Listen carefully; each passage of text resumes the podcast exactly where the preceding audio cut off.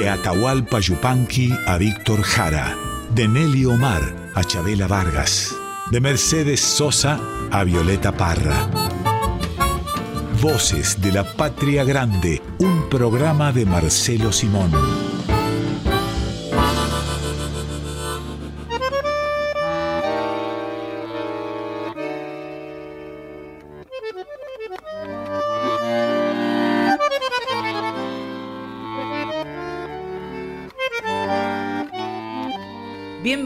Bienvenidos a Voces de la Patria Grande. Nos volvemos a encontrar un nuevo domingo aquí en Radio Nacional Folclórica para compartir un puñado de canciones, algunas historias, siempre alrededor de una temática.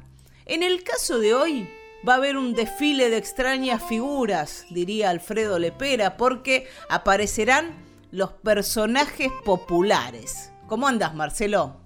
Bien, bien, y con el tema y con vos, ni que hablar, mucho mejor. Así que estoy fenómeno. Decía yo un desfile de extrañas figuras, pero seguramente serán personajes agradables estos y estas que van a aparecer en, esta, en este mediodía de Radio Nacional Folclórica. Y es importante aquí, antes de empezar a, a desarrollar el tema del día de hoy, hacer un parate para despedir a un artista popular, a alguien muy querido por vos, Marcelo, porque falleció hace muy poquito Ángel Cacho Ritro. Sí, extraordinario, cantor, gran animador cultural, Ritrovato se llamaba, y usaba su apellido apocopado, ¿no? Como Ritro, es cierto, creador de ese grupo extraordinario que fueron los sandariegos en los años 60, sospecho que por ahí comenzaron, ¿no? Con una calidad y un apego a la, al, al ángel, al ángel del canto, extraordinarios, extraordinarios. Dicen las notas periodísticas, Marcelo, que fue en 1954 en que fundó Los Andariegos. Sí, por ahí debe andar, claro, sí, sí, sí, que fue el grupo, para decirlo con términos de la época, el, grupo vanguardista de los cantores en conjunto, ¿no? De los cantores de folclore, eh, los andariegos, eran de San Rafael de Mendoza, este, grandes animadores culturales, grandes tipos, grandes personas, y de entre ellos eh, especialmente Ritrovato, ¿no? Angelito Ritro. Cacho Ritro que había nacido en San Rafael, como decías, Marcelo, en el año 38. Y que formó los andariegos junto a Chacho Santa Cruz, Rafael Tapia, Pato Rodríguez, Abel González y Rubio Jiménez. Qué bárbaro, sí. Un grupo para decirlo con términos de la época, vanguardista, ¿no? que, se anticipó a las, a las fiorituras, a los arreglos iluminados, vanguardistas, como se usaba decir en la época, de aquellos años, ¿no? De aquellos años del amanecer del folclore argentino, que en materia de canto vocal fue vanguardia de Latinoamérica, ¿no? Donde ha habido, desde luego, muy grandes y muy buenos grupos vocales, pero donde ahí la impronta de Cacho Ritro como arreglador señaló una tendencia que quedó para siempre. Como quedó, cayó. Como cayó, quedó, mejor dicho. Y, y cayó bien, desde luego y fue además compositor de varias obras de nuestro cancionero popular, del Potro Mario, Torcaza Paloma y Torcaz, Madre Luz Latinoamericana, Juanito Laguna, Si un hijo quieren de mí. Y ahí aparecen compañeros como Roberto Margarido, Hamlet Lima Quintana, Ariel claro. por ejemplo. Sí, claro. Y todos ellos signados por una impronta de la izquierda, hablando, hablando este, políticamente, en, la, en el canto nacional. y, eran de izquierda, sí, eh, eh, muy jóvenes, muy buenos cantores, muy buenos arregladores, eh, arregladores vocales, ¿no? Extraordinarios. Y de entre ellos, Cacho, que además era extraordinario, gran tipo, enorme tipo. Vamos a, escuchar una obra, Marcelo, que elegiste vos de entre las que a las que le puso música, que es Canción para un niño en la calle, junto a la letra de Armando Tejada Gómez. Sí, sí, un extraordinario eh, aporte a la niñez desprotegida en las grandes ciudades, ¿no? Y Buenos Aires, que es una de las capitales más importantes que, que tiene el mundo, que siempre la tuvo, que sé yo, en aquella época era la quinta ciudad más importante del mundo en cantidad, en cantidad de habitantes, Buenos Aires estaba ahí, ¿no? En este lejano país nuestro al que amamos, donde hemos nacido y donde hacemos palmas, como se dice en el folclore. Vamos a escuchar la versión de Canción para un niño en la calle como despedida y como homenaje a Ángel Cacho Ritro, la versión de Mercedes Sosa junto a René de Calle 13, que es parte de Cantora, ese legado musical que dejó Mercedes poquito tiempo antes de morir en el año 2009. Seguro, venga. A esta hora exactamente hay un niño en la calle hay un niño en la calle.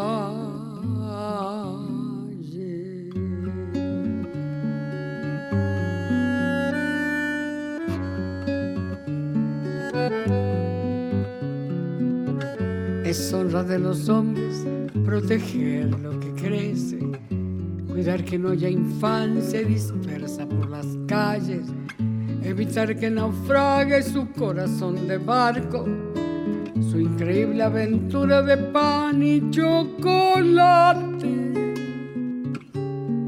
poniéndole una estrella en el sitio del hambre. De otro modo es inútil, de otro modo es absurdo ensayar en la tierra la alegría y el canto, porque de nada vale si hay un niño en la calle. Todo lo tóxico de mi país a mí me entra por la nariz.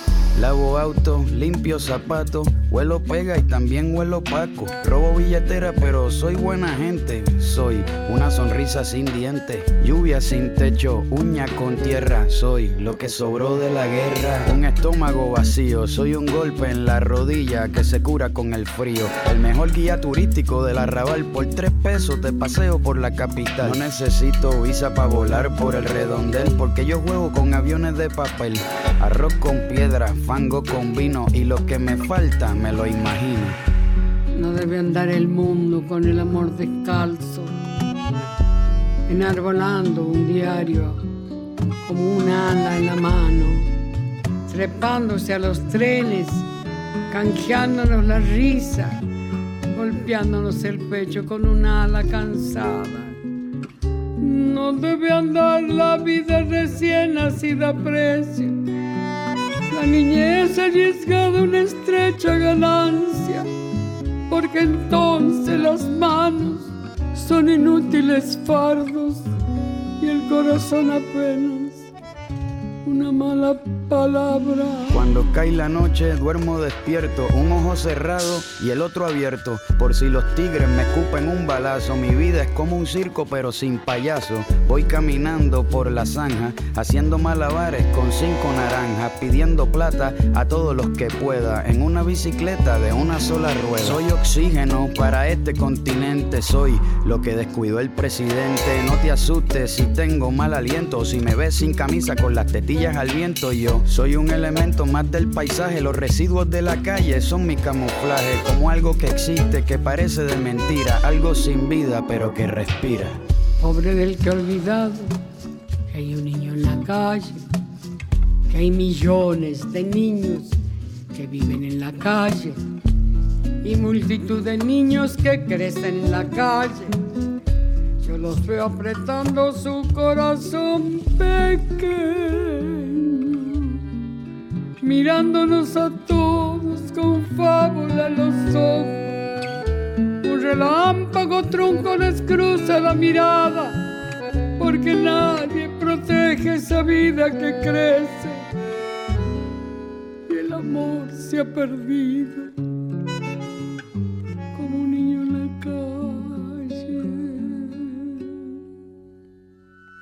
Oye, a esta hora exactamente hay un niño en la calle. Hay un niño en la calle.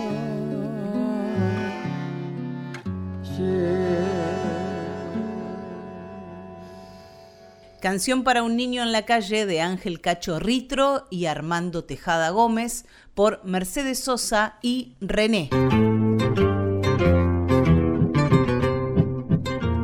Seguimos en Voces de la Patria Grande. Vamos ahora sí a este listado que nos propone Pedro Patzer de personajes populares que son algunos integrantes de las familias, otros son laburantes, otras son mujeres valientes, quién sabe cuántos personajes van a aparecer por aquí, pero para comenzar, y hablando de, de los oficios, vamos a presentarnos junto a Jacinto Cachapecero. Ah, qué bueno. Necesita, como tantas cosas del folclore, ser explicado el que conduce el cachapé. Linda palabra. Este cachapé que es como eh, una especie de, de carro muy rudimentario, ¿no, Marcelo? Claro, claro, efectivamente. Por lo general para transportar los troncos, los rollizos. Sí, eh, generalmente el, el cachapé se transportaba a sí mismo, ¿no? Es una, una de las especies más notorios y más notal- notables que tiene el folclore argentino, ¿no? ¿no? El cachapé. Un carro que podía ser tirado por bueyes, por ejemplo, que fue utilizado en los obrajes forestales del norte. Aquellos obrajes que alucinaron a Horacio Quiroga, por ejemplo. Por lo general, estamos hablando del transporte del quebracho, ¿no, Marcelo? Sí, generalmente el quebracho, que es la especie más noble y más eh, buscada en este tipo de, de trabajos, ¿no? El quebracho, madera con cuyo nombre se ejemplifica lo duro por excelencia, ¿no? El quebracho. Hubo un, un presidente argentino, Carlos Menem, ¿no fue que decía que él era de quebracho? Ah, claro, claro, porque precisamente la- el nombre viene de el que quiebra las hachas, ¿no? Madera tan dura que no pueden con ella el filo de las hachas. Linda, linda expresión, qué bueno que lo, que lo recuerdes de este modo. Aquí, eh, acá estoy chequeando esa frase y él había dicho que estaba hecho de quebracho y algarrobo, como para decir que podía resistir lo que viniese. Para reforzar el, el cal quebracho, este, le agregaba algarrobo por las dudas, ¿no? Que es tan duro como el quebracho, sí. ¿Has visto, Marcelo, vos algunas veces lo has contado, pero, pero me encanta oír esta historia en, en algún momento de, de tu vida, cuando trabajabas con No. Raimundo Gleiser, sí. Estuviste Sí. presenciando eh, cómo se Ah, sí, tiraba el una- quebracho, el palo. Mirá cómo te acordás. Hicimos un, un día, urdimos frente a la secuencia que estaba ante nosotros, presentando así, eh, presentándose a, a sí misma, un día en la vida de un hachero. Era esa la idea, ¿no?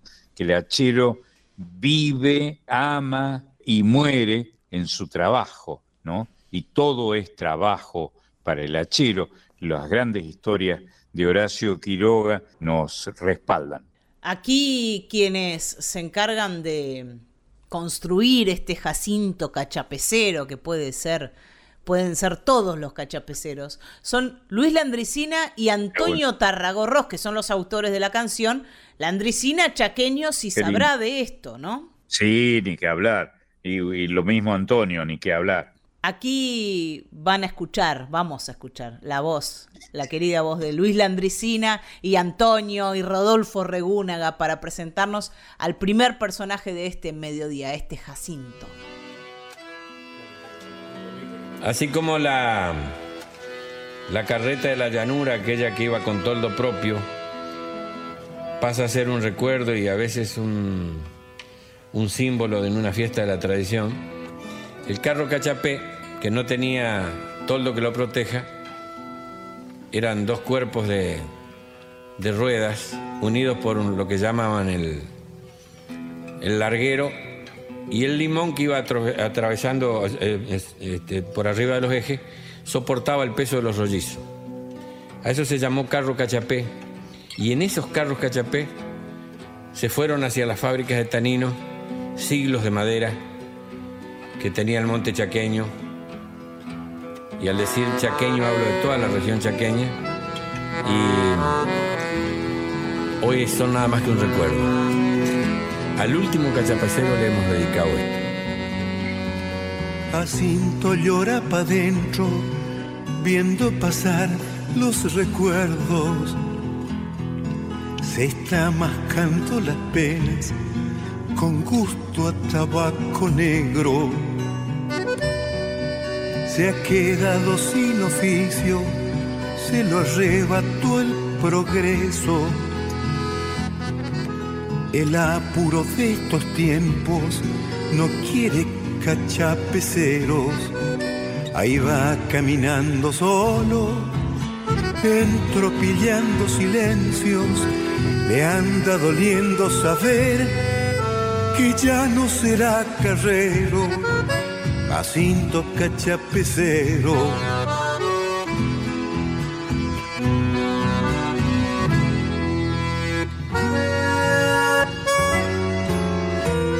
Jacinto Almirón, de oficio cachapecero, sus bueyes ató para buscar un lucero. Sin rumbo partió carro por el sendero. Jacinto Almirón, el último cachapecero.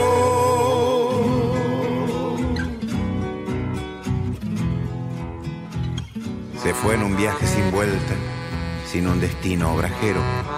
Quiso morir a su modo el último cachapecero.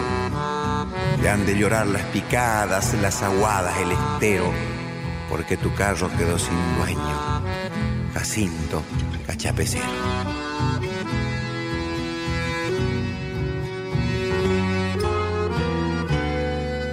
Jacinto sabe de sobra que no ha de llegar muy lejos. No hay bueyes que tengan fuerzas para tironear sus recuerdos. Almirón sabe también que aunque su carro es muy lento, con la muerte por amiga ha de ganarle al progreso. Se fue en un viaje sin vueltas, sin un destino frajero, de ante llorar las picadas, las aguadas, el estero, Jacinto Cachapecero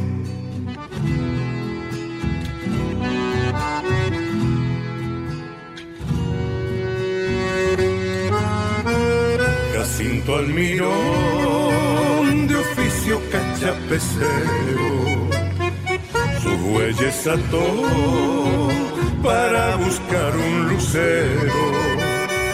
Sin rumbo partió en carro por el sendero.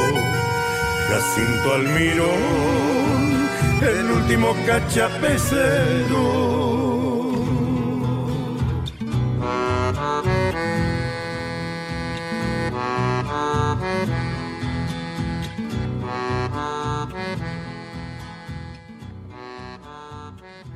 Jacinto Cachapecero de y por Luis Landricina y Antonio Tarragorros con Rodolfo Regúnaga, acompañando a Antonio en una parte de la canción.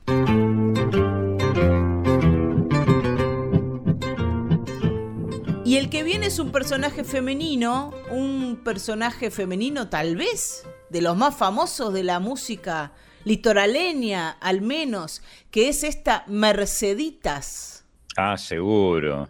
Que existió efectivamente esta Merceditas inmortalizada por esta canción litoraleña, por este chamamé, era creo que de Goya este, Corrientes, ¿eh? que por lo tanto tenía, ostentaba carta de nacionalidad eminentemente como para el grito, como para el zapucay, como, como ese grito de desafío y de alegría que todavía hoy usan tanto los correntinos y los litoraleños en general. Y mirá, eh, acabamos de hablar de esa experiencia tuya, muy pibe, junto a Raimundo Gleiser y, esos hacheros que estaban por tirar el palo, ¿no pegaron un zapucay en un momento? ¿No les pidieron permiso para hacerlo? Ah, qué lindo, sí. Este, me acuerdo, yo era libretista, bisoño, este, de, de unos espectáculos de televisión que hacíamos donde Raimundo, Raimundo Gleiser, era camarógrafo, ¿eh? un, tipo de una habilidad extraordinaria, un, gran creador, ¿no? A él se le ocurrió la idea y filmamos 24 horas, un día, en la vida de un hachero en los Chacos, en los Chacos argentinos, que están tan llenos de historias, ¿no? Y entonces, cuando estaban por tirar el palo, los hacheros... Pues le llaman palo, efectivamente, al, al voltean, dice, este, eh, permítame, señor, vamos a voltear este palo, decía el, el, hachero, ¿no? Y ahí le daban dos hacheros, uno de un lado y otro del otro. Uno pegaba y el otro miraba y, eh, y, y, sobrepegaba sobre el primer golpe de su compañero, ¿no? Y cuando ya tenían hecha la hendidura para que cayera el palo, acudamos a la, a la mención que ellos hacían, de golpe dijo uno de los hacheros, permiso señor, que va a caer el palo, o no me acuerdo qué, qué palabras dijo. Y efectivamente, ahí apenas lo tocabas con un dedo a ese grueso, ese grueso que, quebracho que habían soliviantado, se caía estrepitosamente, llevando toda la, la vida de su generación arbórea consigo y, y cayendo a tierra. Y ahí en ese zapucay que sonaba, los, no sé, se me ocurrió a mí, hermanarlos con este zapucay que era capaz de provocar la Merceditas de Ramón Sixto Ríos. Ese amor no correspondido, ese amor que no pudo ser. Sí, déjame que complete, porque por, por penuria mía no, no lo hice, vos lo, eh, por suerte, salvaste el, este momento, porque cuando terminaban de golpear con el hacha para que cayera efectivamente el, quebracho, el hachero anunciaba que va a caer el palo, el palo, ¿no? El quebracho abatido. Volviendo a, esta historia de amor que dicen que dicen que fue real, esta Merceditas con el autor, ah, el entrerriano Ramón Sixto Ríos. Sí, bueno, parece que un amor con idas y vueltas que nunca pudo ser, nunca pudo ser, pero que los mantuvo unidos mandándose cartas. Bellas costumbres del siglo XX, Marcelo, este chamamé del año 1940. Ahí fue que lo, lo compuso y lo grabó por primera vez Ramón Sixto Ríos. Aquellos viejos años, alguno de nosotros solo los más jovatos, pertenecemos a ese dato este, anual, el año 1940, que es el año en que nació un servidor. Va a cantar María Ofelia, su versión de Merceditas. Qué lindo. Ofelia Semborain.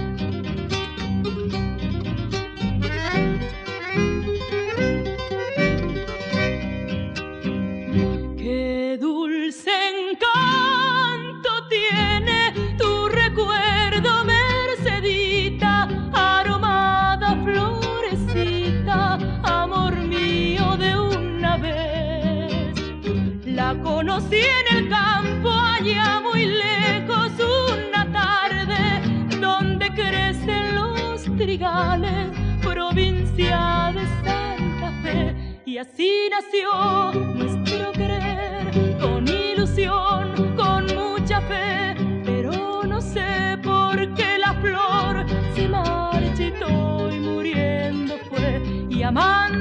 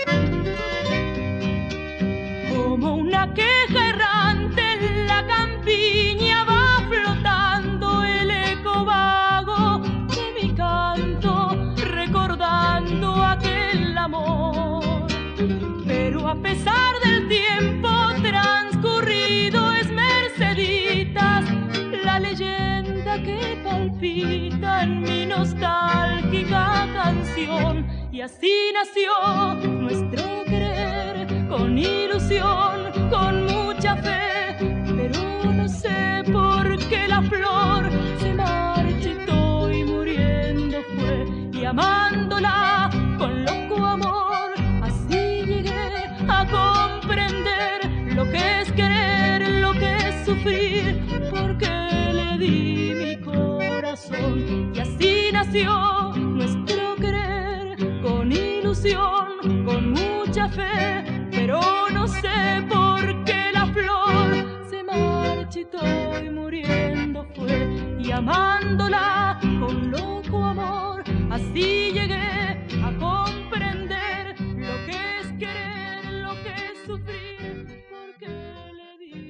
Merceditas de Ramón Sixto Ríos por María Ofelia.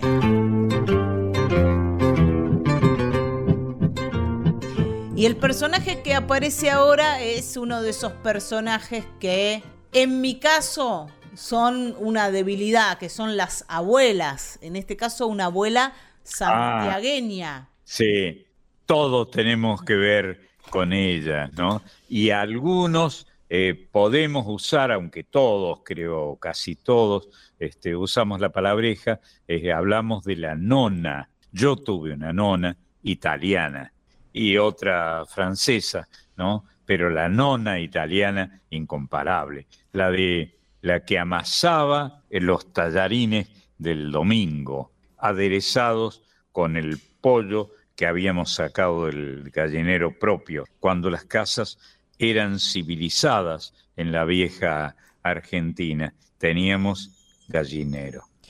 Esta abuela santiagueña está en Sumampa, Camino a Sumampa Viejo. Ah, muy bien. Dice esta canción, habla del rancho, habla del brasero. El brasero aparecía, la vieja, la nona, la abuela de circunstancias, aparecía con un eh, palo apropiado para tal fin, que estaba preparado a tal fin, y apenas tocaba lo que parecían cenizas y se armaba el fuego, el fuego que estaba encendido con brasas que permanecían latentes, listas para arder en cuanto la nona, la abuela de Marras, la incentivara su poder. Esta abuela se llama Adela y aquí en la letra dice, cantaba mi ñaupa abuela. Aparece ahí una palabra que tal vez para algunos sea misteriosa. Mm. Sí, ñaupa es vieja, ¿no? Seguramente muchos habrán escuchado la expresión tiempos de ñaupa, tiempo y ñaupa, ¿no? Tiempos viejos, este, en el, en el quichua ancestral y cotidiano de la vieja Argentina del noroeste argentino. Sí se ha extendido mucho, Marcelo, la frase del año del ñaupa. Sí, claro Claro, porque se, se acude a esta expresión para decir viejo, ¿no? Y, tal vez la, el sustantivo ñaupa, cuyo significado ignorará la mayoría, quiere decir nada más que, que lo que quiere decir, viejo, viejo, tiempo y ñaupa. Había un grupo musical asociado a Hamlet Lima Quintana que se llamaba Los Musiqueros del Tiempo y ñaupa. Una idea, creo que del grupo de poetas y de creadores que estaban siempre con Hamlet Lima Quintana. Bueno, con cariño le decimos a esta abuela Adela que es ñaupa. Mi abuela decía una cosa que es irrepetible, vieja sí, pero tal otra cosa no. Así que no, lo voy a repetir, pero vamos a, en esta abuela Adela a celebrar a todas las abuelas. Lindo nombre para Adela, para una, para una vieja. Y todos los que hemos tenido abuela, la recordamos con, eh, con cariño. Este, hemos sido, algunos de nosotros, hemos sido criados con la severa tutoría de una nona, ¿no? Maravilloso.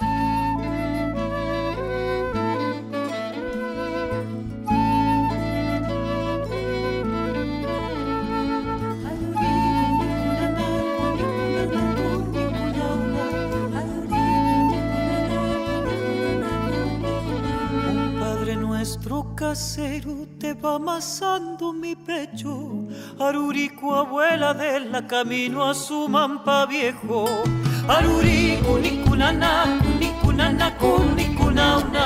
Arurico, nicunana, cunikunana, cunicunauna. En tornito de agua y barro quemabas tus tardecitas.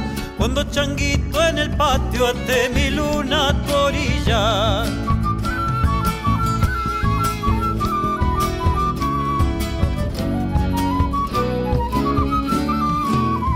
Árbol de un monte sencillo donde era rama mi mamá. Yo fui reventando en fruto, guaguita atado a tus faldas.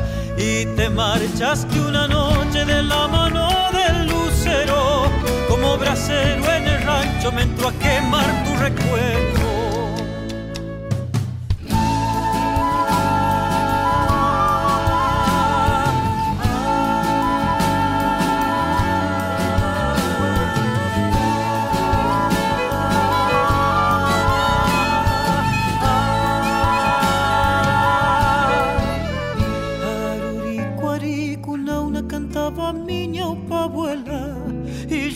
Movía mis talones bailando una chacarera. Aruri, kunikunana, kunikunana, kunikunauna.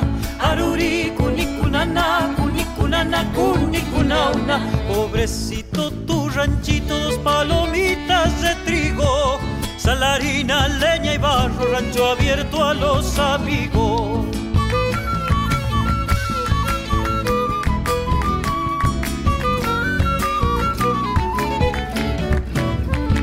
Gracias a tu canto, abuela, yo había encontrado mi camino. Bailarín como mi tata y de sueño bien sencillito.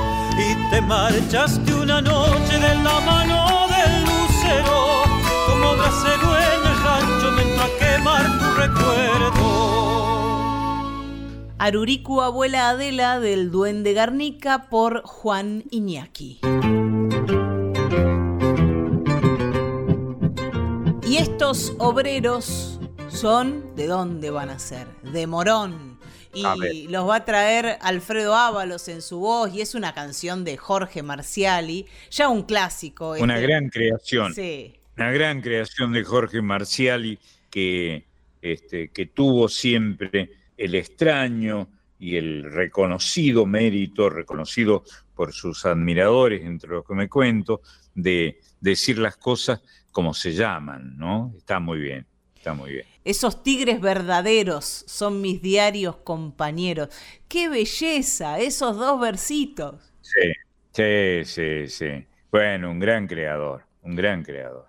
Va a cantar, como decía Alfredo Ábalos, este santiagueño por opción. Sí, porque había nacido en Buenos Aires. Sí, lo escuchamos.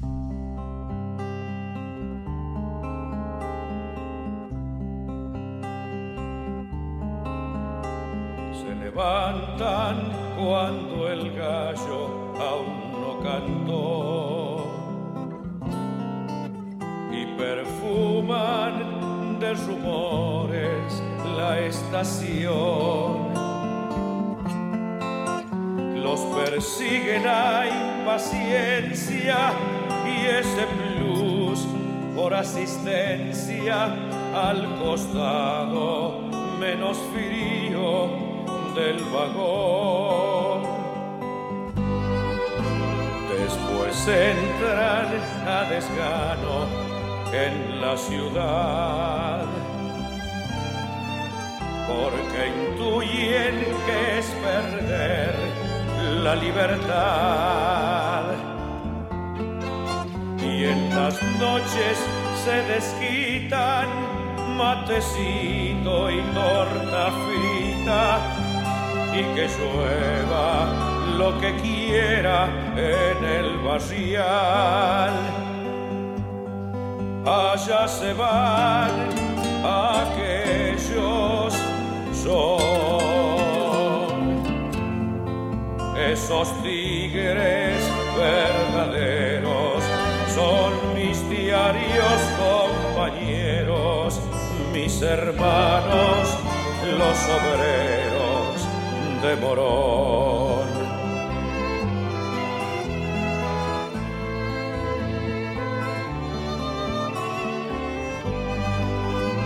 Hay un bolso con un peine y con un pan. Algún diario y la camisa de sudar. Y la changa cotidiana de trepar por las ventanas a ese tren que los devuelva a su lugar. Ellos duermen y yo sueño una canción. Dos maneras de soñar con la estación. Si discuten algún tema, se deschaban con sus lemas. Si viviera, votarían por Perón. Allá se van aquellos son esos tigres verdaderos, son mis diarios compañeros, mis hermanos, los obreros de Morón.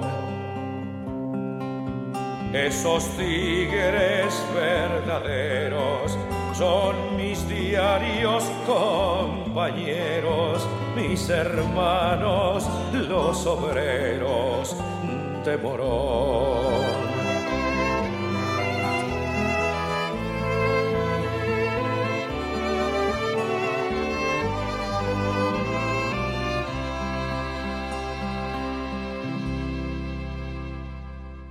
Los obreros de Morón de Jorge Marciali por Alfredo Ábalos.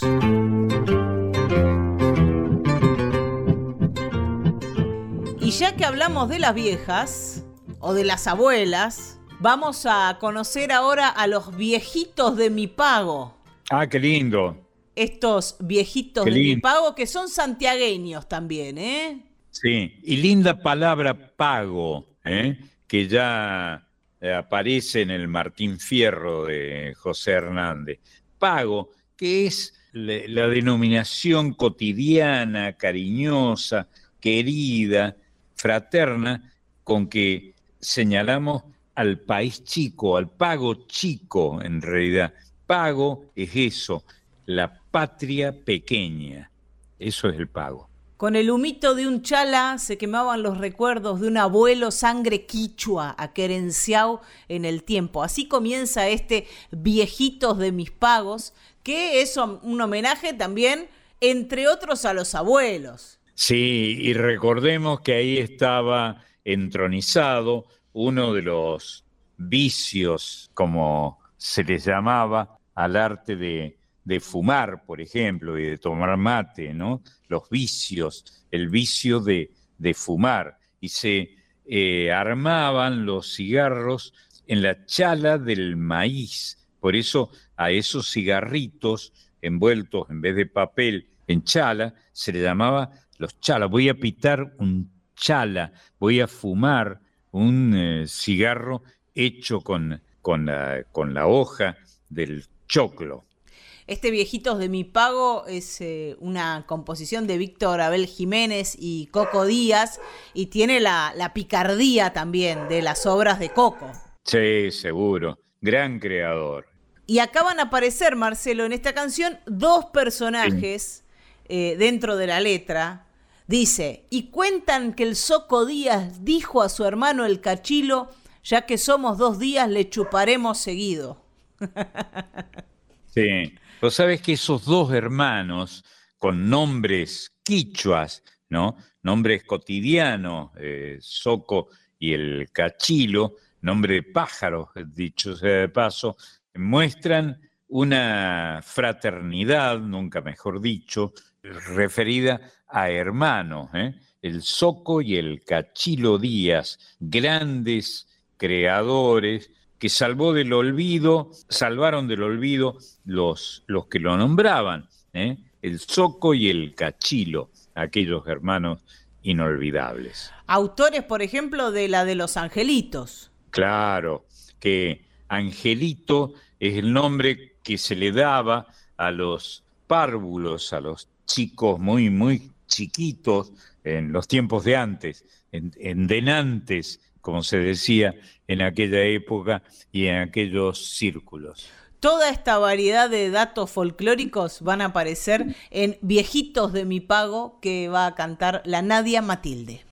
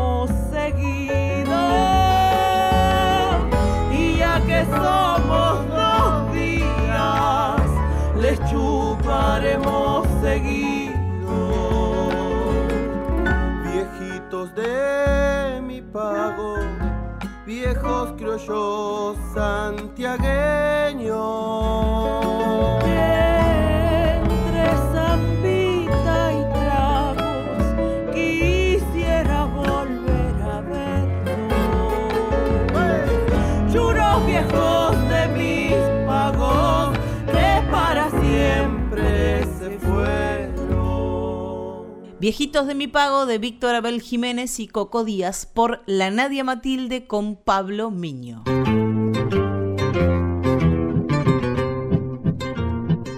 Y qué linda esa costumbre, Marcelo, de decirle la Nadia Matilde.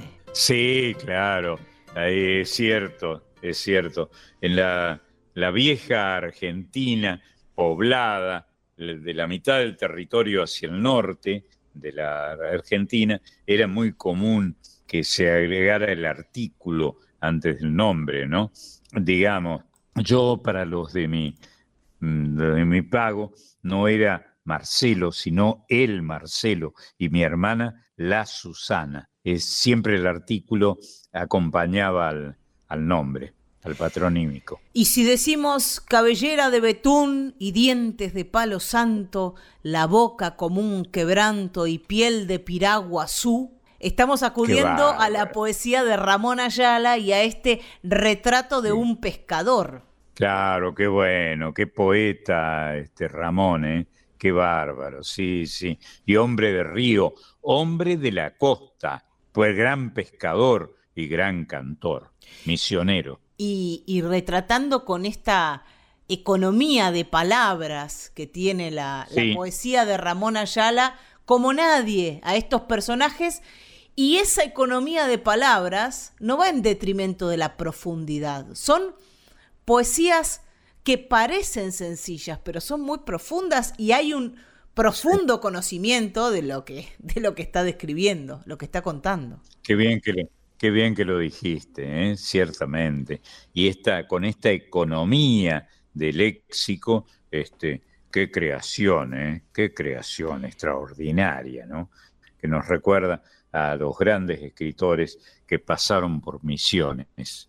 Pescador de Río Bravo, canoero, Marcelo. O sea que este tipo pesca en la canoa. Sí, y en la, en la canoa y eh, efectivamente en el sitio donde corre más rápido el agua, que es en el canal, ahí en eh, donde pasa este, a mayor velocidad y con más ímpetu el agua, tal como lo, dicen las canciones o lo escribieron algunos de los grandes creadores que vivieron eh, ese ímpetu del agua brava.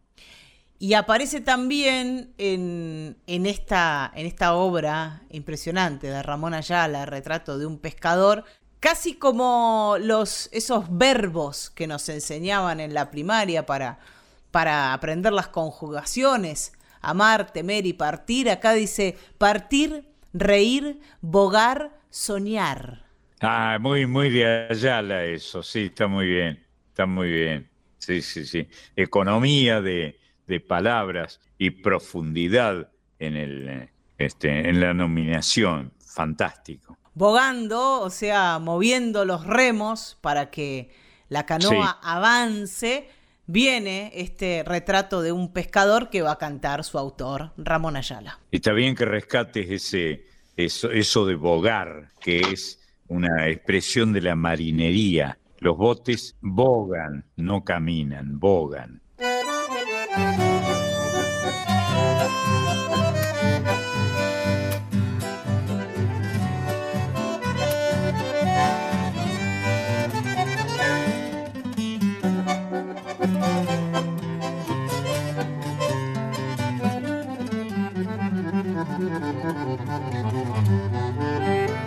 Cabellera de betún y dientes de palo santo, boca como un quebranto y piel de piragua azul.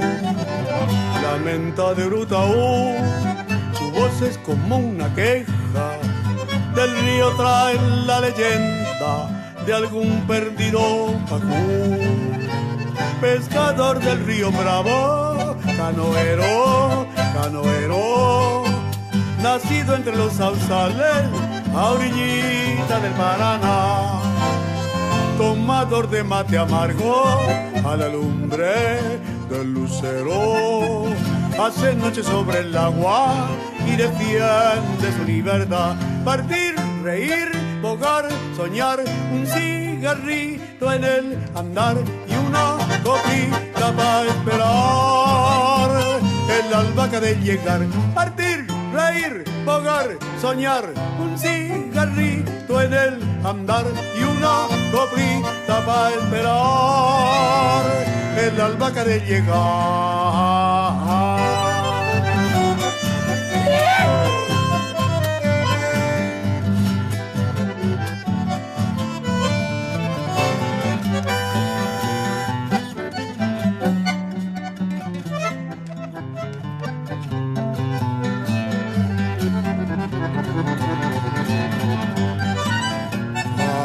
Cabellera de betún y dientes de palo santo, la boca como un quebranto y piel de piragua azul.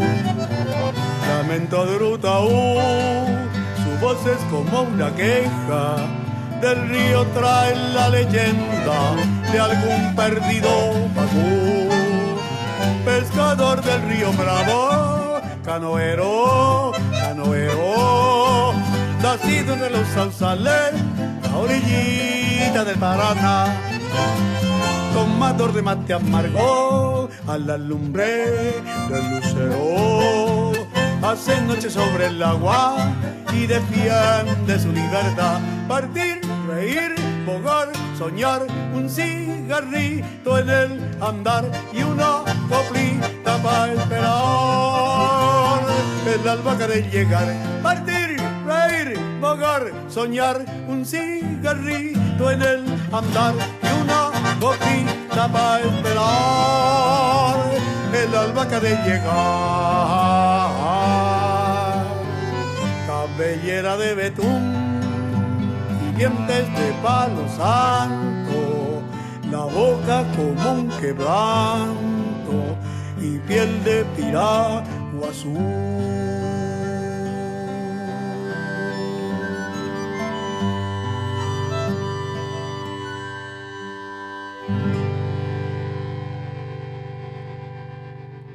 Retrato de un pescador de y por Ramón Ayala. Voces de la Patria Grande con Marcelo Simón por Folclórica 987.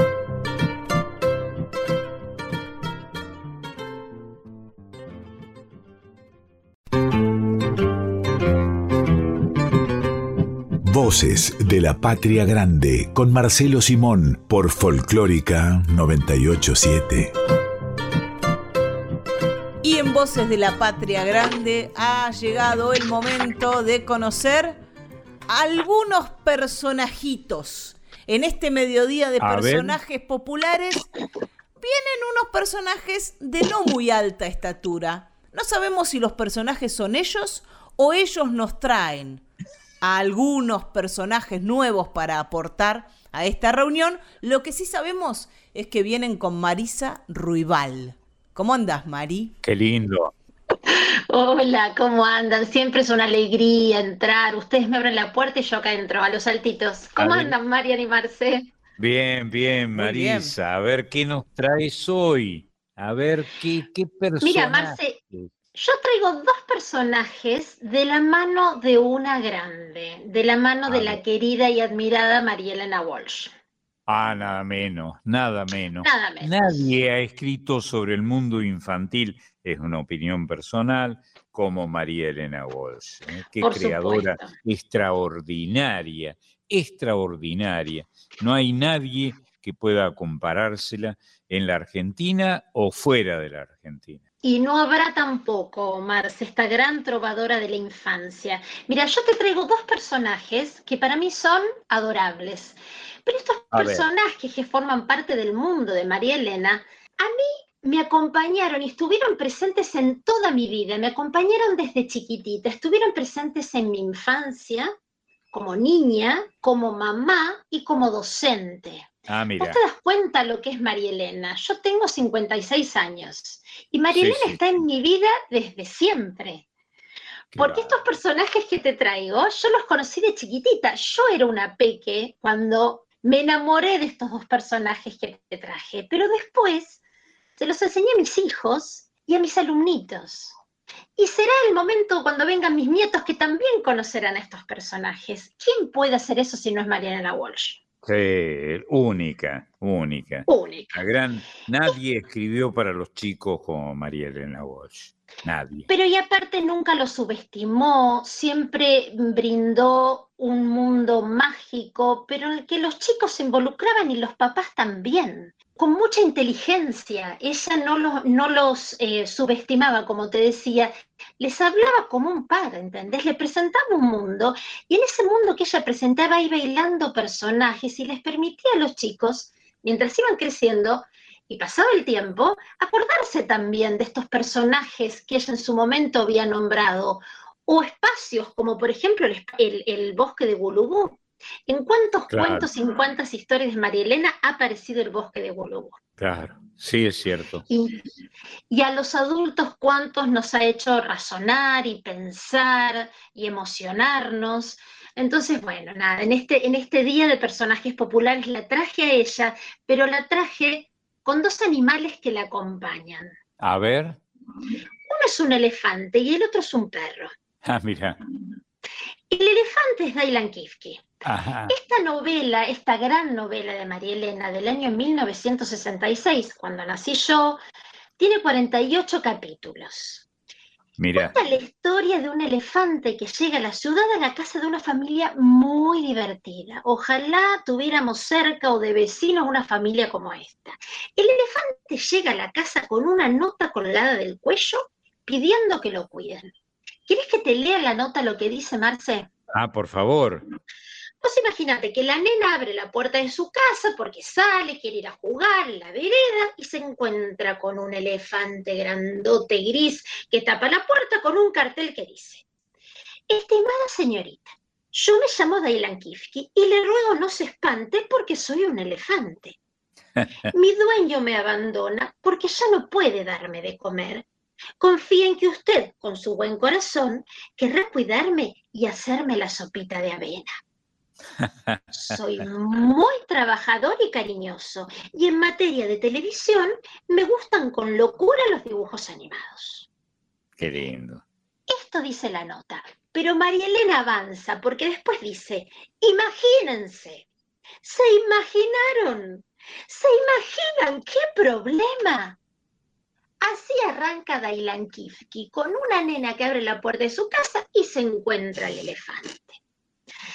Desde que este elefante se instala en la casa, surgen problemas tras problemas. Todos los vecinos buscan una solución, van de un lugar a otro y, por supuesto, viajan al bosque de Ulubur. Estos personajes de esta novela son únicos. María Elena a cada uno les da una particularidad. O porque hablan de una manera especial, o porque hacen ciertas cosas. Por ejemplo, Roberto que es el hermano de la narradora de la historia. Todo el tiempo se queja. ¿Y sabes qué es lo que dice cuando se queja Marce? ¿Qué dice? Estamos fritos. Ante cada inconveniente y ante cada problema, la queja de Roberto es estamos fritos. Pero también hay un personaje muy simpático que es la tía Clodomira. La tía Clodomira se desmaya cada dos por tres. Hay un problema, se desmaya. Dailan que se escapa, se desmaya. No hay sopita de avena para darle, se desmaya. Claro. Y el bombero de esta historia habla en rima, constantemente. No hay momento en el que el bombero abra la boca que de él no salga una rima. Y así puedo nombrarte todos los personajes que forman parte de esta novela. Acuérdense, 48 capítulos maravillosos. Se los recomiendo. ¿Y sabes por qué se los recomiendo, Marce? ¿Por qué? Esta novela me la leía mi papá a mí. Mirá vos. Yo después, cuando mis hijos eran chiquititos, tengo tres hijos, pero con edades muy cercanas, todas las noches les leía un capítulo de esta novela. Y al otro día ellos me decían, pero ¿y entonces qué pasó con Dailan Kifki? Pero ¿y entonces llegaron al bosque de Bulubú? Porque ellos iban acordando lo que pasaba. Y al otro día retomábamos el libro, yo lo buscaba de la biblioteca y leíamos un nuevo capítulo. Mira qué lindo momento, Marce, para compartir Hermoso. Hermoso. Y por supuesto, mis alumnitos también han conocido a Dailan Kifki. Por supuesto que me iba con mi libro, porque eso es otro, otra cosa que te quería contar antes de, ir, con la canción. Tengo el libro original de 1966. Te imaginarás cómo están las hojas amarillas. Eh, ya se fueron, se fue desarmando. Entonces, como yo no lo quería perder, porque para mí tiene un valor único este libro, por más que hay un montón de ediciones bellísimas y también tengo otra edición muy nueva en mi biblioteca, lo mandé a anillar. Entonces, ah, tengo un libro original de 1966, pero como no quería que se perdiera ninguna hoja, dije, bueno, ¿qué hacemos? Listo, colocamos unos anillitos y acá lo tengo en mi mano, Marce. ¿Viste cuando vos abrís un, ¿viste cuando abrís un libro viejo y lo lees lo que estoy haciendo yo ahora? Sí, seguro. ese olorcito mágico, vos lo sabés muy bien. Sí, seguro. Nosotros conocemos tu biblioteca, Marce, que tiene un montón de estos libros que tienen historia. Seguro. Y los libros son así. Este, de, eso se ocupó. Creo que el gran eh, mensaje que le dio a la posteridad Jorge Luis Borges fue ese, el valor que tienen, el olor que tienen los libros. Exactamente, es otra cosa que, también tenemos que rescatar, eso mismo. Bueno, y ahora, como todos los domingos, me voy bailando y cantando con ustedes. Yo te prometí dos animales, ¿ya? A ver. Les presenté al elefante, ahora les presento al perro. A ver. Esta canción se llama El show del perro salchicha. Así que se imaginarán que cuenta la historia de un perro salchicha. Pero esto es un perro muy divertido, pero que le pasa algo que hay que ver. Ya al principio es divertido porque él toma sol a la orilla del mar con sombrero de marinero y collar. Imagínate un perro salchicha con sombrero marinero collar ahí tomando solcito. Pero viene una gaviota que lo divisa desde el cielo, la gaviota estaba buscando comida para su pichón y empiezan a pasar un montón de cosas. Hay que prestar atención. A ver. te cuento otra anécdota familiar, Marce, porque este show del perro salchicha, tan divertido, yo se los cantaba, por supuesto, a mis alumnitos, pero mis hijos, cuando eran chiquititos, también, obviamente. Pero mis hijos tienen más de 30 años, Marce. Tienen 31, 33 y 35. y se siguen acordando de la letra del perro salchicha y cada tanto en algún domingo familiar que compartimos surgen algunos acordes del perro salchicha y la terminamos cantando todos juntos en familia. Seguro. Esa es la, la imagen más fantástica de la infancia que uno puede recordar. La de la que acabas de decir, la de una maestra recordando que, que esos chicos que podrían ser sus hijos eran sus alumnos. Ay, sos tan lindo. Te dejo un beso enorme a vos, a Mariana, a todos nuestros oyentes fieles, domingo tras domingo, y me despido con este perro salchita y esta aventura. Les mando un beso enorme y los quiero. Chuic, muchas gracias. Muchas gracias. Chuic, Marce. Hasta el domingo próximo. El abrazo es para Marisa Ruibal, que ha pasado por Voces de la Patria Grande. Perro salchicha, gordo bachicha, toma solcito a la orilla del mar tiene sombrero de marinero y en vez de traje se puso collar. Una gaviota medio marmota, visca y con cara de preocupación. Viene planeando, mira buscando el desayuno para su pichón. Aterriza porque divisa un bicho gordo como un salchichón. Dice que rico y abriendo el pico, pesca al perrito como un camarón. Perro salchicha con calma chicha, en helicóptero cree volar, en la pajarraca como lo amaca, entre las nubes y arriba del mar. Así lo lleva hasta la cueva donde el pichón se cansó de esperar. Pone en el plato liebre por gato, cosa que a todos nos puede pasar. El pichón pía con energía, dice mamá que ha fallado el radar. El desayuno es muy perruno, cuando lo pico se pone a ladrar. Doña Gaviota va y se alborota, perro salchicha un mordisco le da. En la pelea, qué cosa fea, vuelan las plumas de aquí para allá. Doña Gaviota, ojo en compota, perro salchicha con más de un chichón. Así termina la tremolina, espero que servirá de lección. El que se vaya para la playa, que desconfíe de un viaje en avión.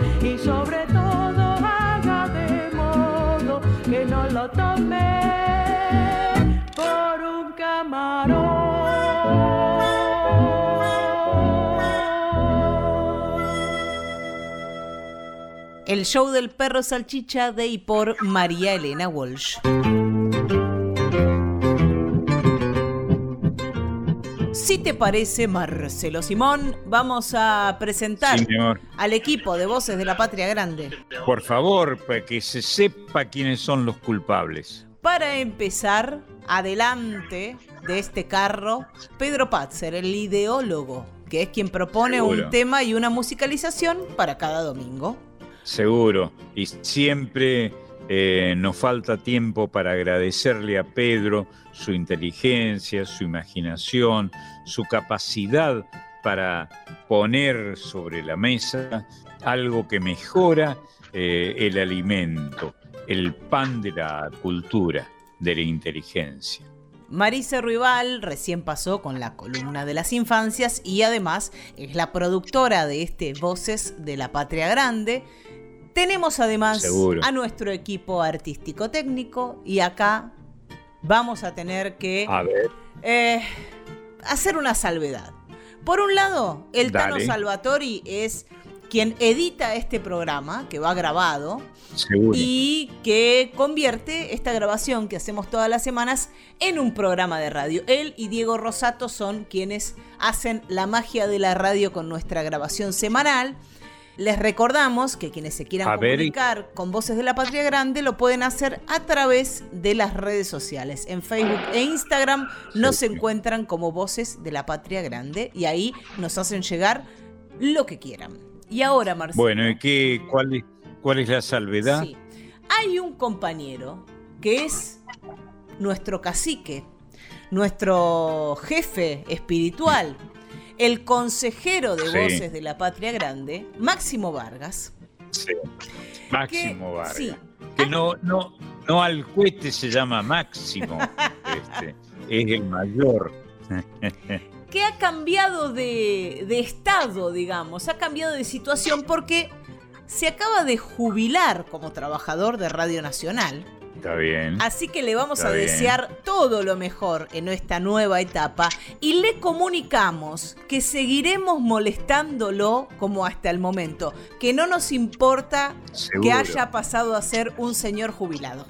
No, y, y además que se haga responsable, que lo va a hacer desde luego, con la claridad que nos tiene acostumbrado a la alegría, de, al júbilo, ¿eh? de donde viene la palabra, de ser, de haber llegado a, ese, a esa situación que es, debería ser siempre, como en su caso, de alegría. Y además para Maxi, toda nuestra admiración por ser, Seguro. aunque no se lo proponga, y por más que a veces no lo quiera, un gran maestro de, de la comunicación, de la radio, de la es estética maestro, radial. ¿no? Sí, nosotros creemos en ese principio familiar de, la, de nuestro trabajo, el trabajo en la radio, que es tan noble como cualquier otro trabajo ejercido de este modo, con, con ganas, con ganas de tenerlo y de seguir mostrándolo al mundo. Eh, de modo que, gracias Máximo.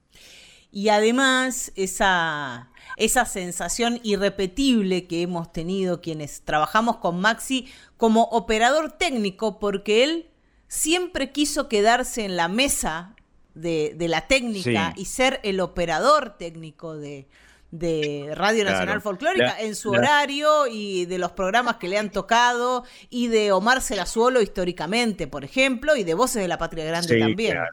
Eh, sí, es cierto. Y está bien que lo destaques de esta manera, porque el trabajo del operador de esta manera se ennoblece cuando recordamos su, su utilidad y su enarbolamiento como artesanía, fundamentalmente, que es eso, ¿no? No apretar botones, es modelar como si se tratara de arcilla lo que tiene ahí el artesano para mostrar. Este, así son los operadores y las operadoras históricas de nuestro, de nuestro métier. Y en mi caso particular, y seguramente en el tuyo, Marcelo, las veces que, que hemos trabajado con Maxi, trabajar con él del otro lado de la pecera, del vidrio, en la cabina de Sí. la operación técnica, es como ir en un avión a toda velocidad, porque, porque el operador, en el caso de Maxi, no solo aporta contenidos, aporta belleza, sino también le imprime Seguro. un ritmo al programa. Seguro, es verdad, es verdad. Bueno, todo esto lo hemos Está hecho bien. para que Maxi se ponga colorado en este momento y si no lo escuchó, se lo vamos a pasar para que lo escuche. Está bien, está bien.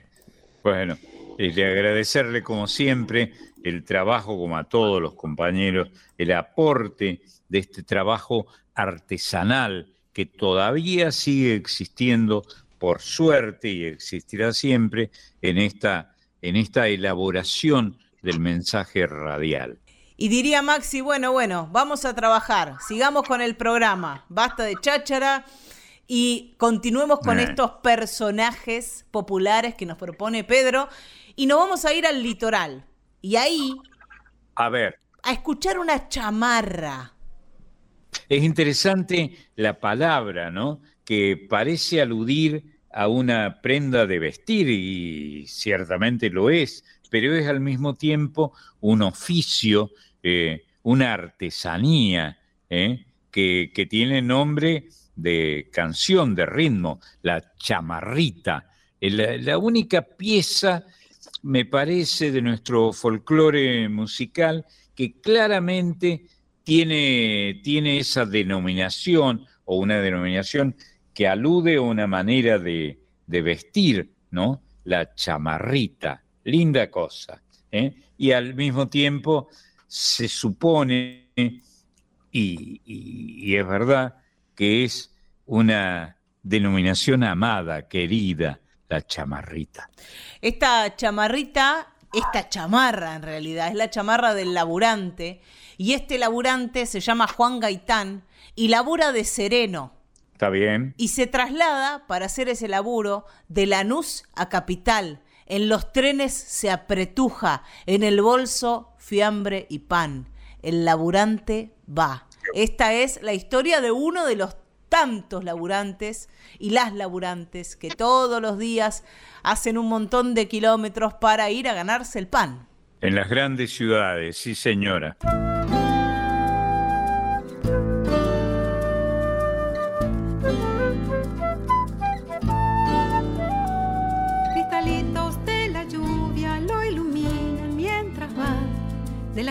Su laburo de sereno Juan Gaitán. Siempre tiene el tiempo justo de Lanús a Capital. En los trenes se apretuja, en el bolso fiambre pan.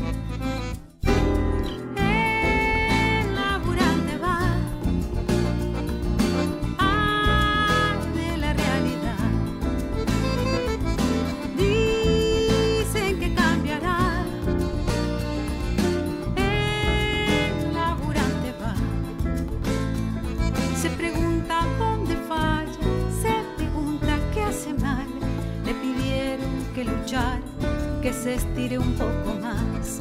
Como aquello del madero, se recuerda a don Gaitán,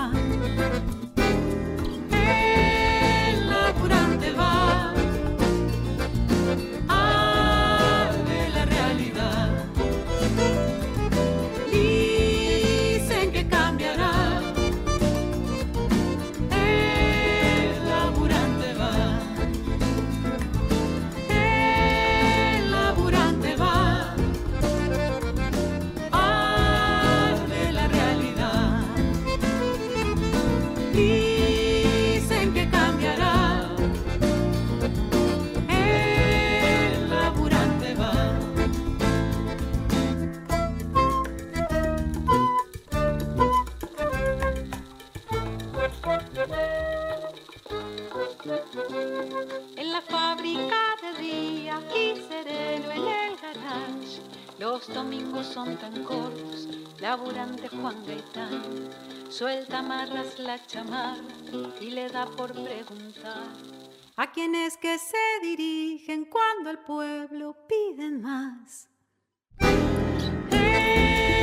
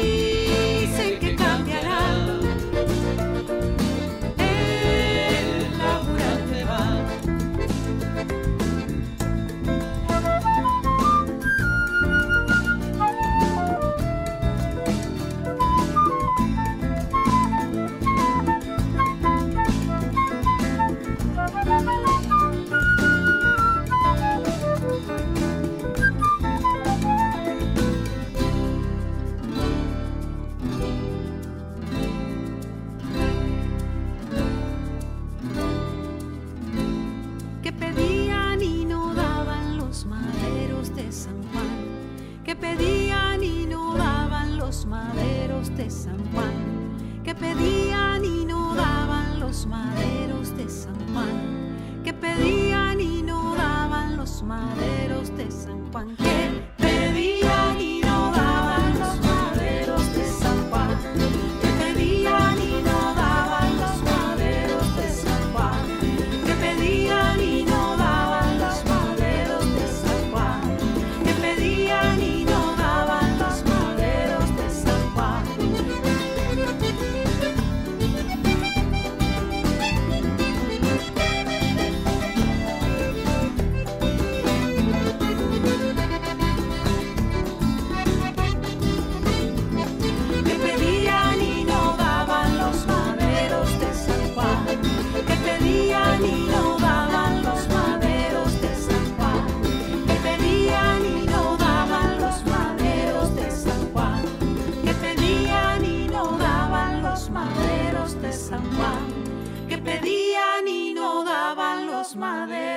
San Juan. Chamarra del laburante de Perla Aguirre y Antonio Tarragorros por Patricia Gómez Grupo.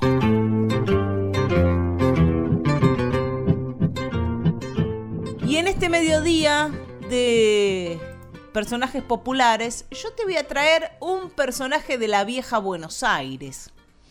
Y no solo de la, bue- de la Ah, vieja mira. Buenos Aires, ¿no? También de, de otras ciudades grandes donde ha habido carros. Y esos Ah, carros en algún momento se encajaban en un charco, en un pozo. Es cierto. Recordemos, para este, navegar como, como, como siempre por el idioma, que carro es una denominación que todavía hoy se sigue empleando con la significación de auto en, eh, en toda América. El carro es el auto, ¿no? Denominación que quedó para siempre desde los albores del uso del idioma en nuestro continente. El carro, el auto. Aquí cuando decimos carro nos vamos a referir a un carro, lo que, lo que consideramos nosotros un carro, ¿no? Por lo general, tirado por, por caballos, puede ser. o por bueyes. O por bueyes. Bueyes. Y en este caso, si el carro se queda atascado y no puede avanzar, tiene que llamar al cuarteador. Eso sucedía en la Ah, vieja claro. Buenos Aires. Sí, la vieja Buenos Aires. El cuarteador era imprescindible, sobre todo en aquella Buenos Aires, como era su naturaleza, húmeda, fangosa, donde los vehículos se atascaban y querían eh, quedarse ahí para siempre. Este cuarteador se llama Prudencio Navarro y él se describe como lindo, el cuarteador de barracas. cuarteador. Y dice, y aquí Marcelo quiero que, que hagas gala de tu conocimiento de los is- distintos idiomas de la Argentina. Dice, yo soy Prudencio Navarro, el cuarteador de barracas. Tengo un pingo que en el barro cualquier carro tira y saca.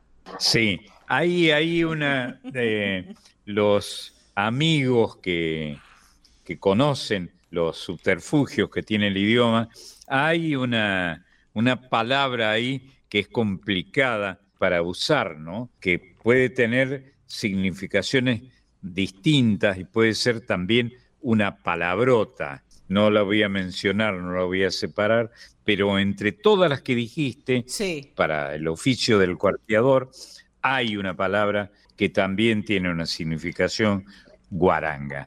Ya que te hice encarar esto a vos, Marcelo, Mm. eh, casi con una Sí. trampa simonesca, la palabra es pingo, que digamos que Claro. en la llanura eh, bonaerense, pampeana, puede significar caballo, pero que Sí, en claro. el norte significa Claro. otra cosa. Sí, sí, tiene un significado este, grotesco, para, para decirlo rápidamente.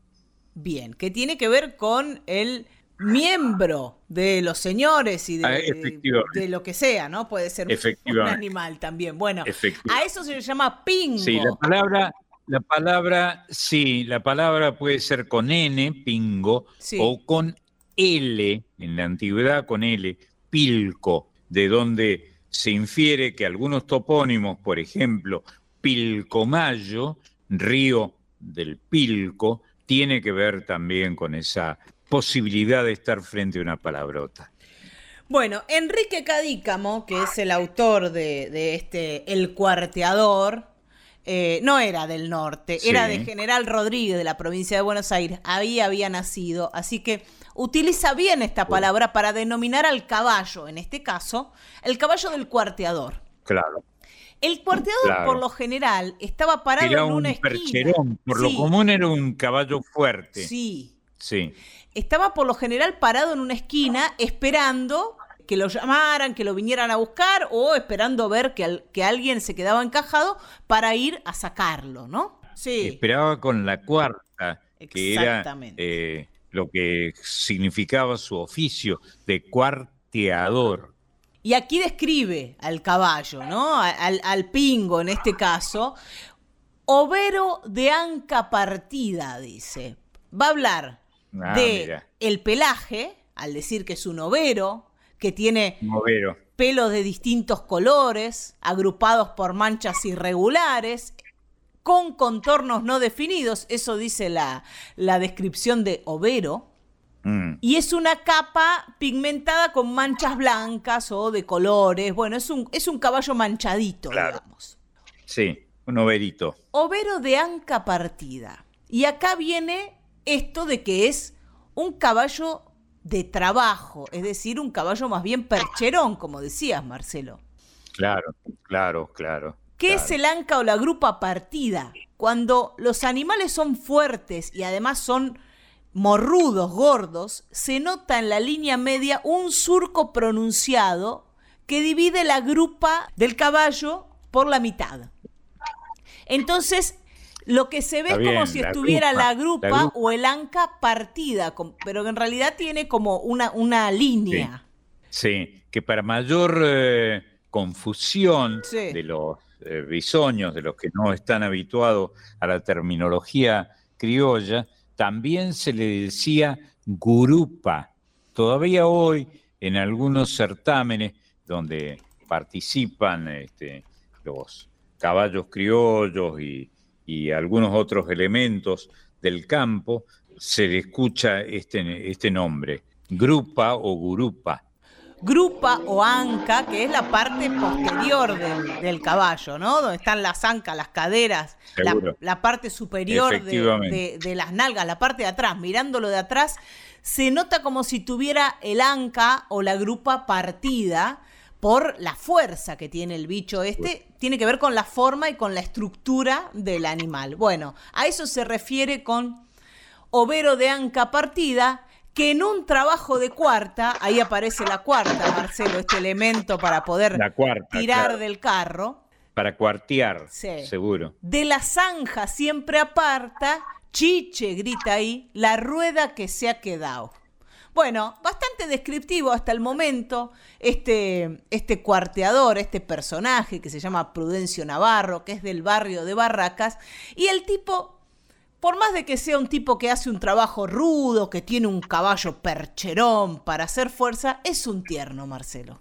Recordemos como al pasar, aunque ya ha sido dicho, el cuarteador era un oficio que se practicaba en la fangosa Buenos Aires de comienzos del siglo XX eh, y sobre todo de fines del siglo XIX, que actuaba en, en lo que hoy es la capital federal, la patria de los porteños. Y era también eh, el barrio de Barracas, que nombra aquí un barrio de corralones, de galpones, donde se llevaban y se traían cosas cerca del puerto y cerca de la orilla de la capital.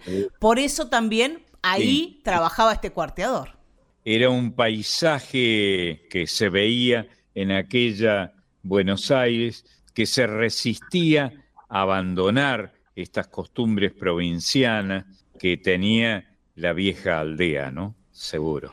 Como te decía, este Prudencio Navarro en el fondo es un tierno, así que va a comparar su trabajo, su rudo trabajo de coarteador, con el amor, por supuesto. Seguro. Hoy que el carro de mi amor se me encajó, no hay uno que para mí tenga un tirón, va a decir este cuarteador. Aquí, en este caso, vamos a escuchar cantar este tangazo, letra y música de Enrique Cadícamo del año 41, Ángel Vargas con la orquesta de Ángel D'Agostino.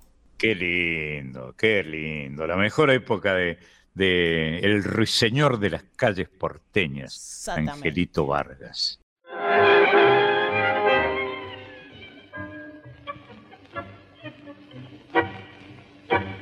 Yo soy Prudencio Navarro, el cuarteador de barracas. Tengo un pingo que en el barro cualquier carro tira y saca. Overo de anca partida que en un trabajo de cuarta de la zanja siempre aparta la rueda que se queda yo que tanta cuarta di, yo que a todos los prendí, a la cincha de mi perchero. Hoy que el carro de mi amor se me encajó, no hay uno que pa' mí tenga un tiro. En la calle del querer, el amor de una mujer, en un bache hundió mi corazón. Hoy ni mi overo me salta de este profundo zanco yo soy Prudencio Navarro, el cuarteador de barracas. Tengo un pingo que en el barro cualquier carro tira y saca. Overo de anca partida que en un trabajo de cuarta de la zanja siempre aparta. Chiche, la rueda que se queda. Yo que tanta cuarta di, yo que a todos los prendí, a la cincha de mi perchero. Hoy que el carro de mi amor se me encajó, no hay uno que pa' mí tenga un tiro. En la calle del querer, el amor de una mujer, en un bache hundió mi corazón. Hoy ni mi overo me salta de este profundo zancón. Yo soy Prudencio Navarro, el cuarteador de Barranca. El cuarteador de Enrique Cadícamo por Ángel D'Agostino y la voz de Ángel Vargas.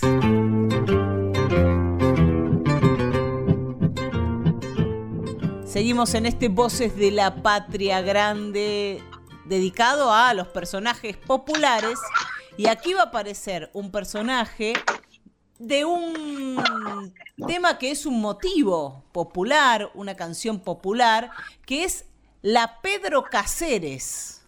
Y no es Cáceres, es Cáceres. Ah, sí, claro, porque el, eh, está bien, se llama Cáceres, pero el quichua, un idioma maravilloso que hemos tenido en, la, en, lo, en el territorio político de lo que es la Argentina, un sitio interno de la Argentina donde se hablaba esta lengua, el runasimi, ¿eh? el idioma de los, de los indios, para decirlo con una aproximación casi grotesca, ¿no? El runasimi, el idioma de los hombres, era el quichua, ¿eh? y, y, solo se hablaba en la, lo que es el territorio de la Argentina, en Santiago del Estero, una ínsula quichuística.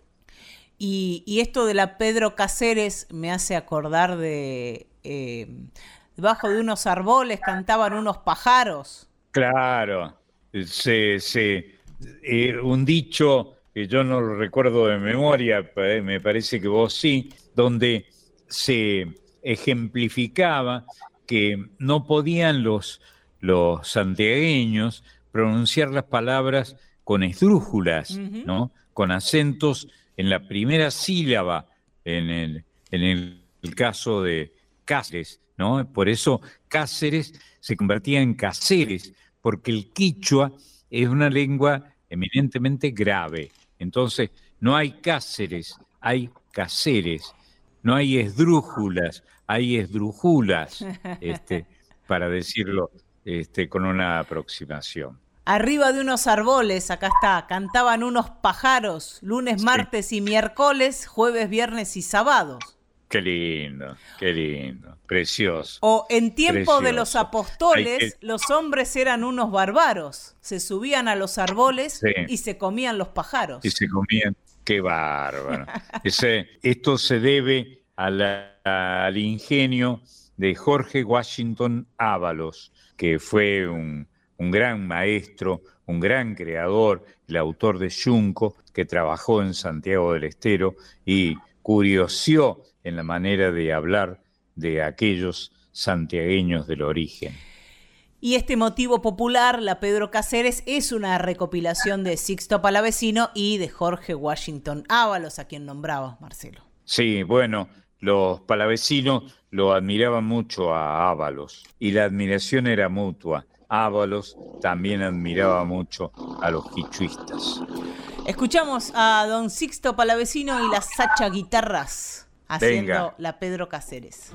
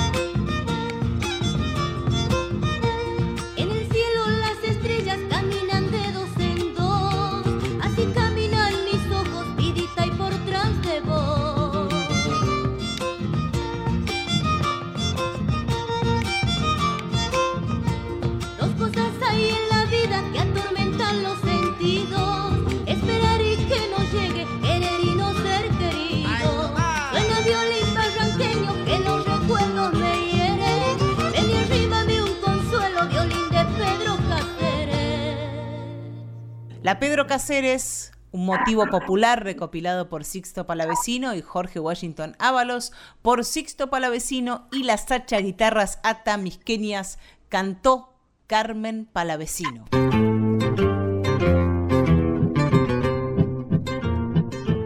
Y a esta mujer la conociste, Marcelo.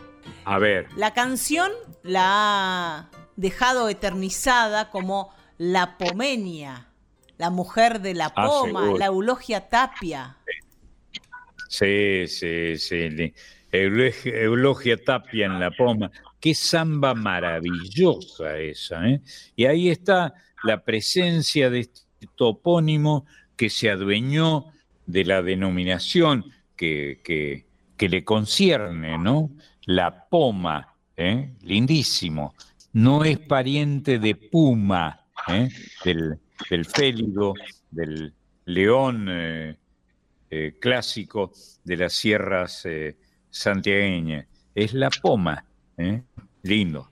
Y aquí aparece, entre otros detalles, el carnaval, porque te roban Eulogia carnavaleando.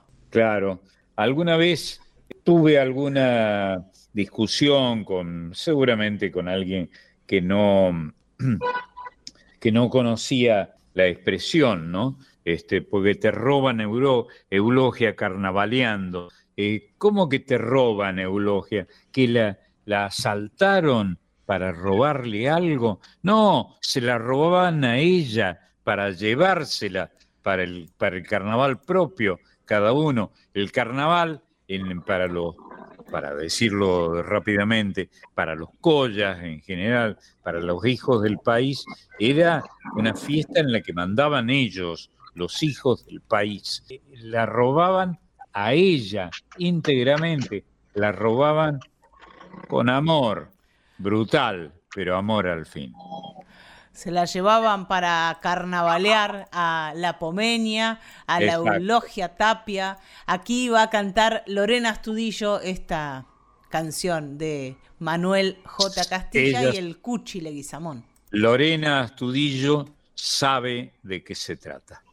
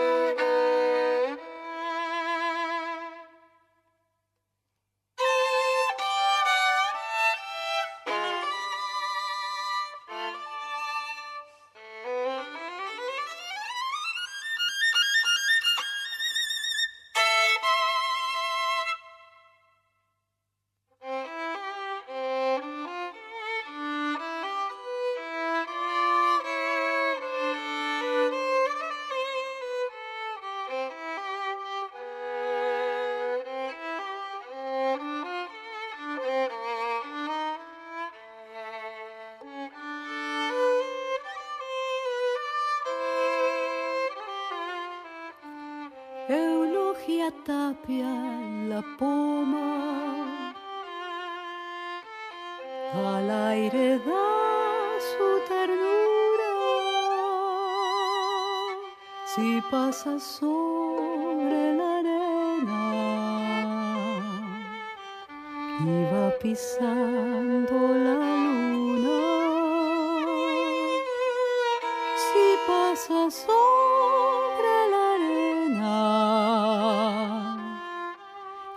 pisando la luna.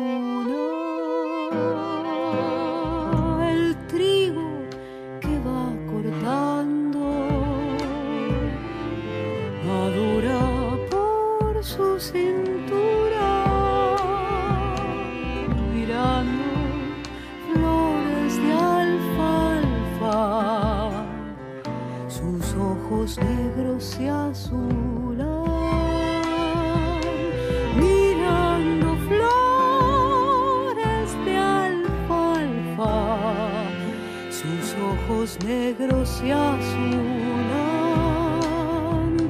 el sauce de tu casa. Te está llorando porque te roba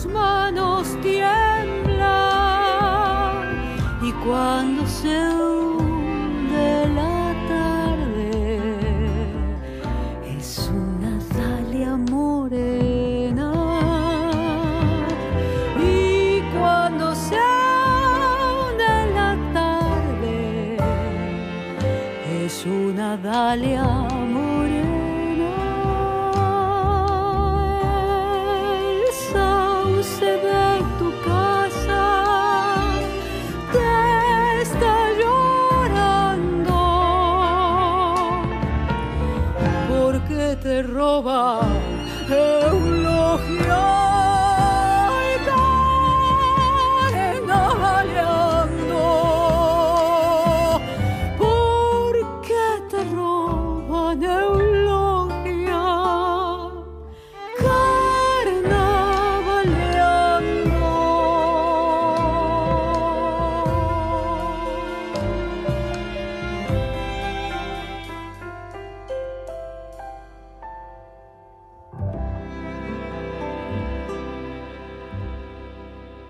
La Pomenia de Manuel Castilla y El Cuchile Guizamón por Lorena Astudillo.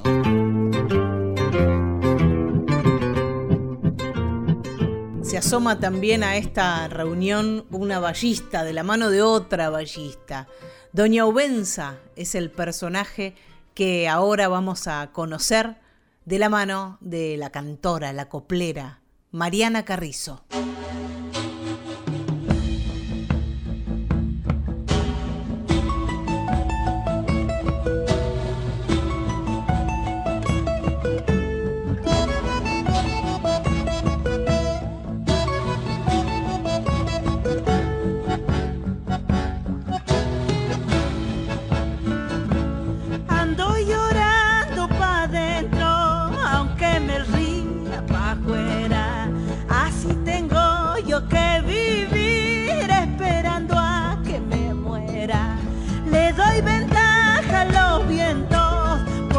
no.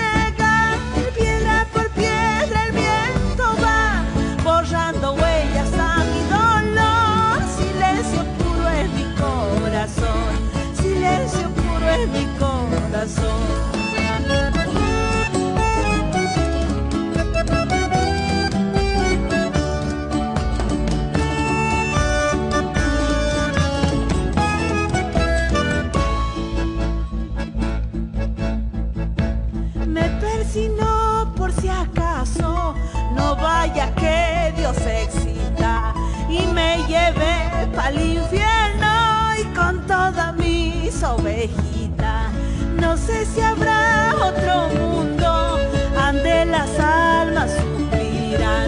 Yo vivo sobre la tierra y trajinando todo el día.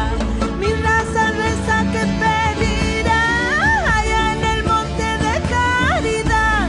No tiene tiempo, ya no da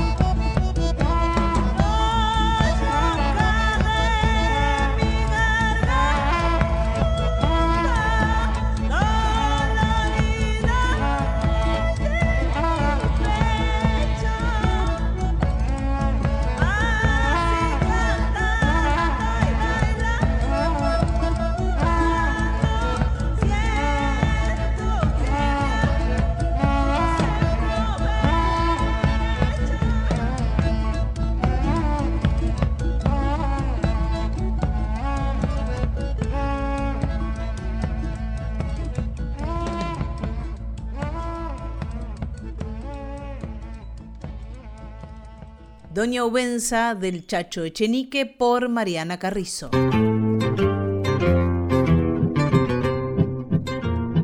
Nos vamos a, a ir con uno que pudo ser campeón y lo fue por un ratito nomás.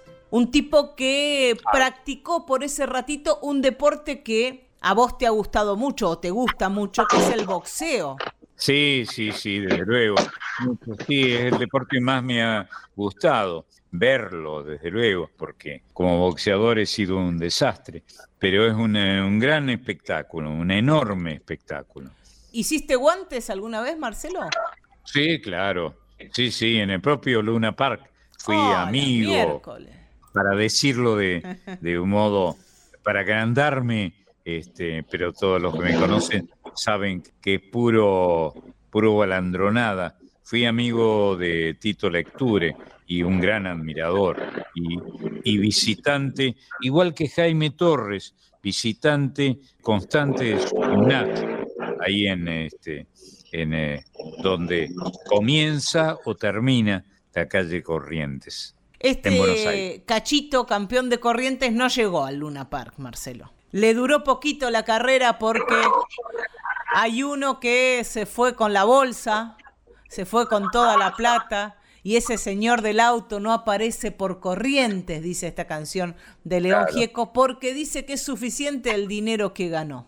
Sí, eso ha ocurrido en el viejo, en el viejo arte del boxeo de la Argentina, con los, con los sponsors o los banqueros de los encuentros de box, hasta que apareció lo- Lecture, que puso, hizo de este, de este trato, de este oficio, una gran eh, institución, ¿eh? y creó el Luna Park, efectivamente. El que va a contar la historia de este cachito, de este campeón por un rato es León Gieco y con él nos vamos a despedir hasta el domingo que viene a las 12 del mediodía. Yo voy a andar por acá, no sé vos, Marcelo. Yo, sabiendo que estás vos, le voy a estar antes que vos esperándote Bueno, entonces no voy a poder para faltar.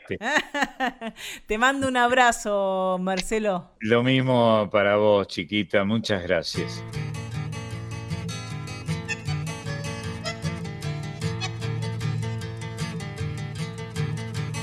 Desde Corriente a Buenos Aires un señor lo vino a buscar. Cuando estacionó su auto vino el barrio a saludar. Chao cachito, chao, vas a ser el campeón. Desde aquí te alentaremos por la televisión. Oh, oh, oh. En la noche del estaba prendido y un solo grito se oyó cuando el correntino entró. Vamos cachito, vamos, debe ser el campeón. Desde aquí te alentaremos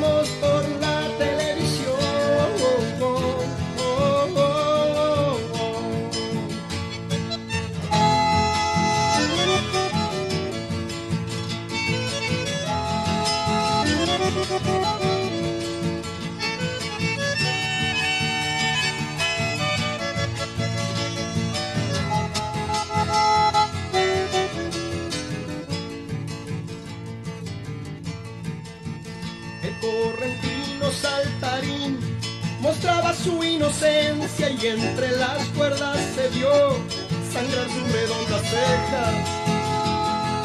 ¿Qué pensará mi madre? Ay, ay, sí, ¿qué pensará? ¿Qué pensará mi barrio? Ay, ay, sí, ¿qué pensará? Ay, ay, ay, ay, ay, ay, ay, ay, ay. ¿Qué me estará pasando que no lo puedo parar? Este me está matando de verdad. ¿Cómo estará mi madre?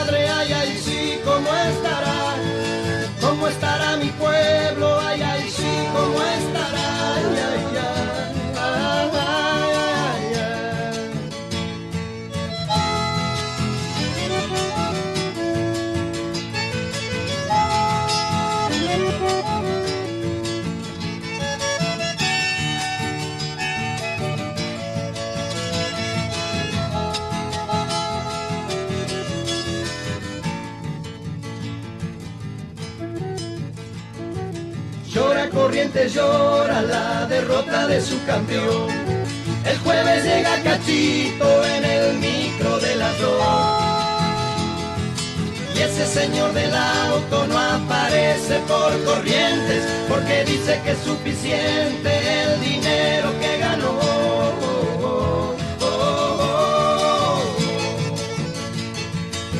ese señor del auto no aparece por corrientes porque dice que es suficiente el dinero que ganó.